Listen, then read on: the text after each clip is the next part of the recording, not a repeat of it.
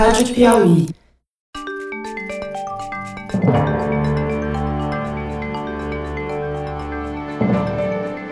Opa! Eu sou José Roberto de Toledo e este é o Luz no Fim da Quarentena, uma coprodução da revista Piauí com a Rádio Novelo. Infectamos o canal do Foro de Teresina para falar sobre pesquisas científicas que investigam a pandemia. No episódio de hoje, o biólogo Fernando Rainar explica quem zela para que os pesquisadores não ultrapassem limites éticos em suas pesquisas. Um cientista pode usar humanos como cobaia? Pode inocular uma doença em uma população para descobrir mais sobre ela? Pois isso já aconteceu e não foi na Alemanha nazista, foi nos Estados Unidos. Por isso, há uma comissão que aprova os projetos de pesquisa antes de eles começarem a ser desenvolvidos aqui no Brasil. Mas nem sempre é assim. Fernando Reiner, vamos falar hoje sobre ética e pesquisa em momentos de pandemia.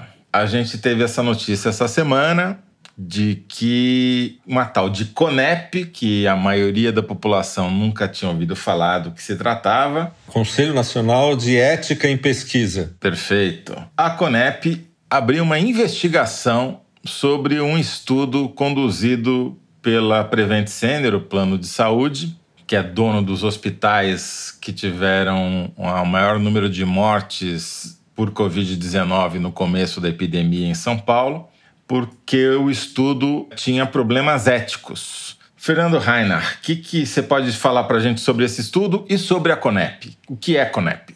Bom, na verdade, o que aconteceu é que a CONEP mandou eles pararem o estudo da cloroquina, porque esse estudo não tinha sido aprovado pela CONEP. Toda pesquisa com ser humano no Brasil, ela precisa ser submetida à CONEP e aprovada pela CONEP. A CONEP é um órgão do Ministério da Saúde e ele tem como objetivo garantir que qualquer estudo com ser humano seja feito de uma maneira ética. O que quer dizer isso? Primeiro, que as pessoas que se submetem ao estudo, por exemplo, se submetem a tomar um remédio não comprovado, tenham plena consciência dos riscos que eles estão tomando e das possíveis vantagens de participar desse estudo. Então, isso chama a informação consentida, a participação consentida, e isso tem que ser muito bem explicado para o paciente. Além disso, a CONEP pega cada pedido de estudo desse e tenta fazer um balanço. Qual é o risco para as pessoas envolvidas se tudo der errado e qual a vantagem para a sociedade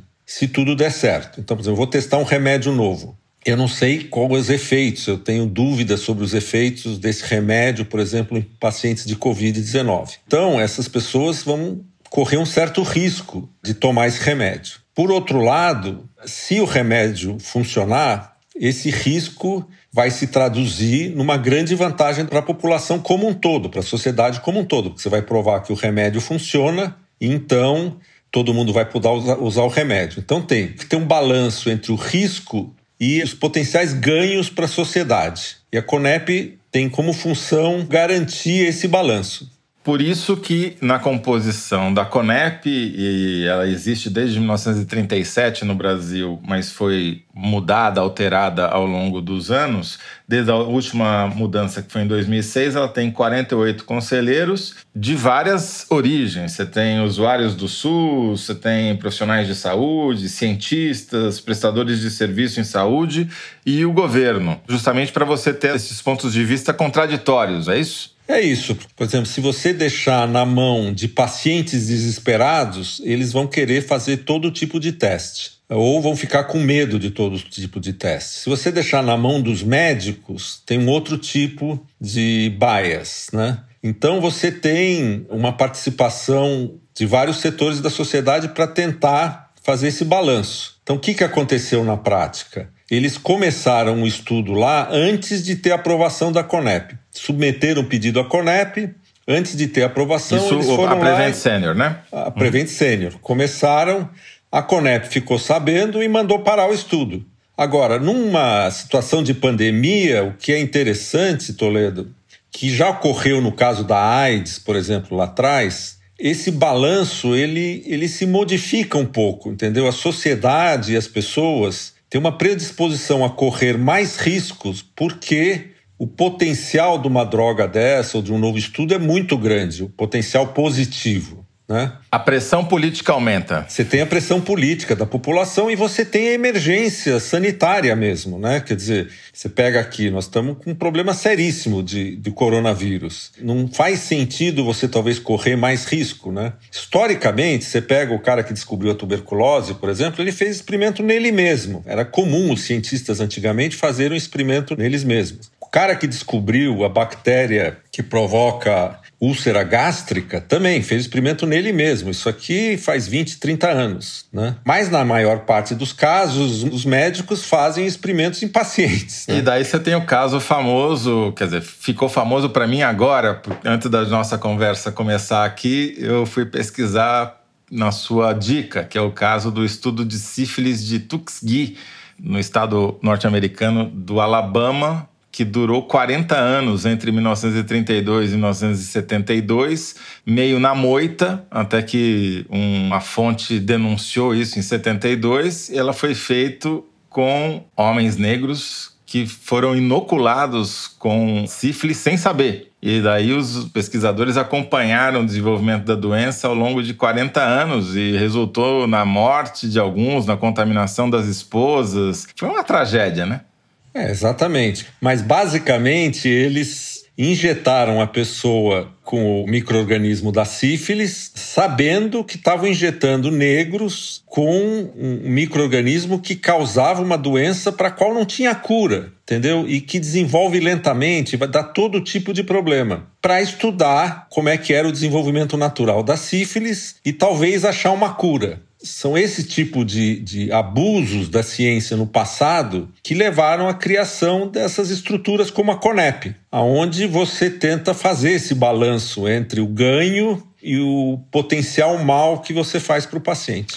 No caso específico da cloroquina aqui no Prevent Senior, a notícia que saiu no Estado de São Paulo, no jornal Estado de São Paulo, que deu o furo, dizia que eles começaram o estudo sem autorização nenhuma, daí mandaram um pedido de estudo para a Conep, falando em 200 pacientes que seriam testados, já tinham começado a fazer o tratamento antes de batizar aquilo de estudo e diziam que iam testar 200, mas na verdade testaram 700, quer dizer, não parecia muito pesquisa, né? Parecia mais um tratamento em larga escala que eles estavam dando outro nome. Mas a Conep, por exemplo, ela precisa dar autorização para qualquer pesquisa envolvendo o ser humano no Brasil? Na verdade, sim. Qualquer pesquisa envolvendo o ser humano, mesmo envolvendo dados de pessoas eu quero pegar um banco de dados que tem todos os dados pessoais de uma pessoa que tem uma doença tal, precisa autorização da CONEP. A CONEP também olha com cuidado se a quantidade de pessoas que estão sendo envolvidas no estudo é grande demais. Ela tem que ser a menor possível para dar resultados significativos, entendeu? Se o pesquisador fala, olha, eu vou tratar 5 mil pessoas para ver se funciona, a CONEP fala, olha, não precisa, você tem que tratar primeiro 6 pessoas, ou 20 pessoas, ou 30 pessoas. Para diminuir o risco. Para diminuir o risco, entendeu?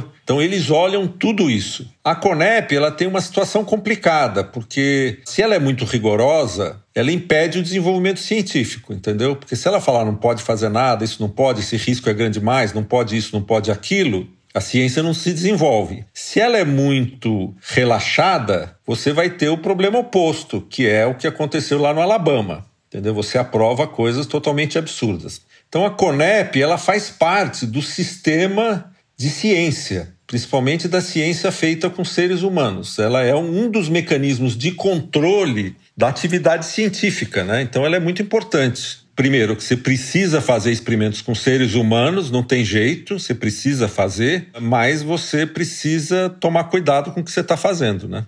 Agora, em épocas de crise, como no caso dessa pandemia, a pressão política aumenta exponencialmente junto com o número de mortes e a tentativa dos líderes políticos é sempre influenciar as pesquisas, os pesquisadores e esses comitês de ética para que os controles sejam afrouxados em nome de um bem maior, digamos assim. Aí é muito difícil, porque o benefício potencial aumenta muito nessa situação, né? Você está no meio de uma pandemia, se uma coisa der certo, ela tem um impacto muito maior Então existe essa pressão, parte dessa pressão ela é legítima. No caso da AIDS no passado, os pacientes com AIDS fizeram uma pressão enorme para começarem a tomar remédios antes deles estarem totalmente comprovados, conseguiram ganhar essa batalha. Então, o problema é real. A azitromicina foi assim? Ah, os primeiros remédios de AIDS, quando eles começaram a aparecer, as pessoas estavam fazendo testes clínicos, cuidadosos tal, e os pacientes falaram: não, nós não queremos esperar, a gente não pode esperar, a gente vai morrer. Eu quero tomar esse remédio mesmo que ele não esteja comprovado, entendeu? E as pessoas apareciam como voluntários. Aí você tem o um problema: será que esses voluntários entendem o risco? Por exemplo, no caso da cloroquina voluntário, o cara que chega e fala, vou na farmácia, vou comprar cloroquina e vou tomar. Será que ele entende o risco de um problema cardíaco e acaba tendo consequências trágicas, entendeu? Então, outro problema que eu acho interessante na ciência é uma tendência do ser humano, e ela é mais forte ainda nos políticos, de que se você tiver vontade de que uma coisa aconteça, ela vai acontecer, né? Então a gente pensa, ah, o cara está procurando emprego. Pô, se você procurar muito, você mandar currículo, se você fizer, se você agitar, dependendo do esforço que você fizer, você consegue a coisa. O político também.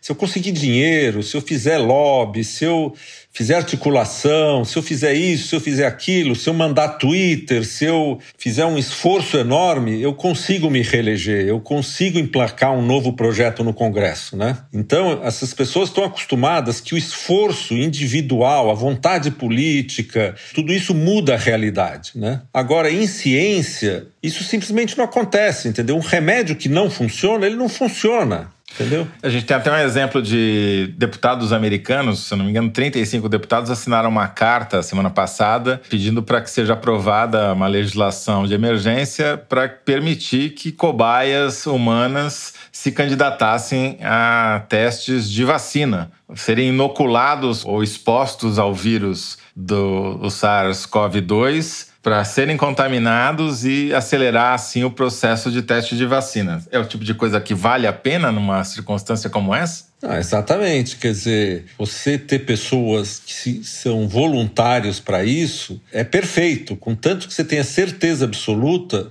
que essas pessoas que são voluntárias entendam perfeitamente os riscos. E é muito difícil você explicar para pessoas leigas e elas terem uma percepção real do risco que elas estão entrando. Então você tem esses especialistas de uma coisa como a Conep, por exemplo, que vai falar, olha, você não vai conseguir explicar isso para as pessoas, entendeu? Então isso você não pode fazer. E os políticos têm essa coisa, não, se eu baixo uma lei, a coisa vai acontecer. Mas não adianta você baixar uma lei dizendo caro SARS-CoV, você não pode mais se espalhar no Brasil. Você você é uma gripe fraca, você eu decretei que é isso, daí eu ponho no Twitter, eu faço, aconteço, não muda a realidade, entendeu?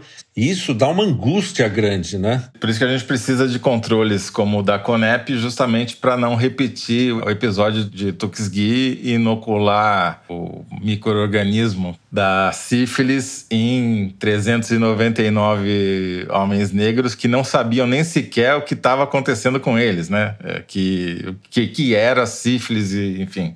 É, e em troca, o que, que eles deram para esses homens negros? Eles deram comida, roupa e se comprometeram a pagar o enterro no fim do experimento. Percebe? É uma coisa que a gente caminhou muito dessa época para hoje. Mas é uma dificuldade, entendeu? Porque às vezes a Conep é percebida como muito lenta, como muito burocrática. Se ela não agir com a velocidade suficiente, ela pode, inclusive, bloquear o progresso das coisas entendeu? Mas ela é indispensável, quer dizer, não dá para imaginar uma sociedade onde você é obrigado a fazer experimentos com seres humanos para ter progresso na medicina, onde isso seja deixado ao bel prazer de todo mundo, entendeu? A Conep é uma espécie de radar para evitar que o motorista entre a 140 por hora na curva, né? Exatamente, ela vai olhando, você tem que pedir autorização, etc, né? Nós, por exemplo, estamos tentando fazer um estudo aqui em São Paulo vocês, no caso, são Universidade de São Paulo,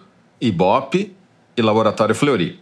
É, estamos esperando a aprovação da CONEP. Já faz vários dias que nós estamos esperando. Eu acho interessante esses mecanismos de controle da ciência, que as pessoas têm essa visão do cientista, aquele doutor Pardal, que o cara faz qualquer experimento. E não é bem assim, né? A ciência, ao longo do tempo, ela foi criando esses mecanismos de autocontrole ou de peer review e CONEP, esse tipo de coisa, que embasam e que fazem com que a ciência seja diferente da opinião, seja diferente da vontade política, né? Se você começa a falar, não, vamos aprovar remédio por decreto do Senado ou do, ou do Congresso ou qualquer coisa desse tipo, você vai começar a ter coisas que não funcionam ou que matam as pessoas, pior ainda, né? Aí a gente sai do BBB científico pro MMA científico, né? Vale tudo. Fernando Reinhardt, muito obrigado mais uma vez. Forte abraço. Tá bom, um abraço, Toledo. Até logo.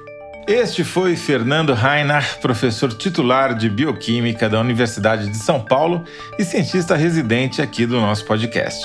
O Luz no Fim da Quarentena é uma coprodução da revista Piauí com a Rádio Novelo. A coordenação e edição são da Paula Scarpim, da Evelyn Argenta e do Vitor Hugo Brandalize. A identidade sonora é da Mari Romano.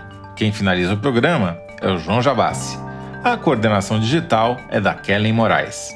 Yasmin Santos e Emily Almeida fazem a distribuição nos tocadores e nas redes sociais. A identidade visual é da Paula Cardoso e o Motion Graphics da Renata Buono. Eu sou José Roberto de Toledo. Até o próximo episódio. Tchau!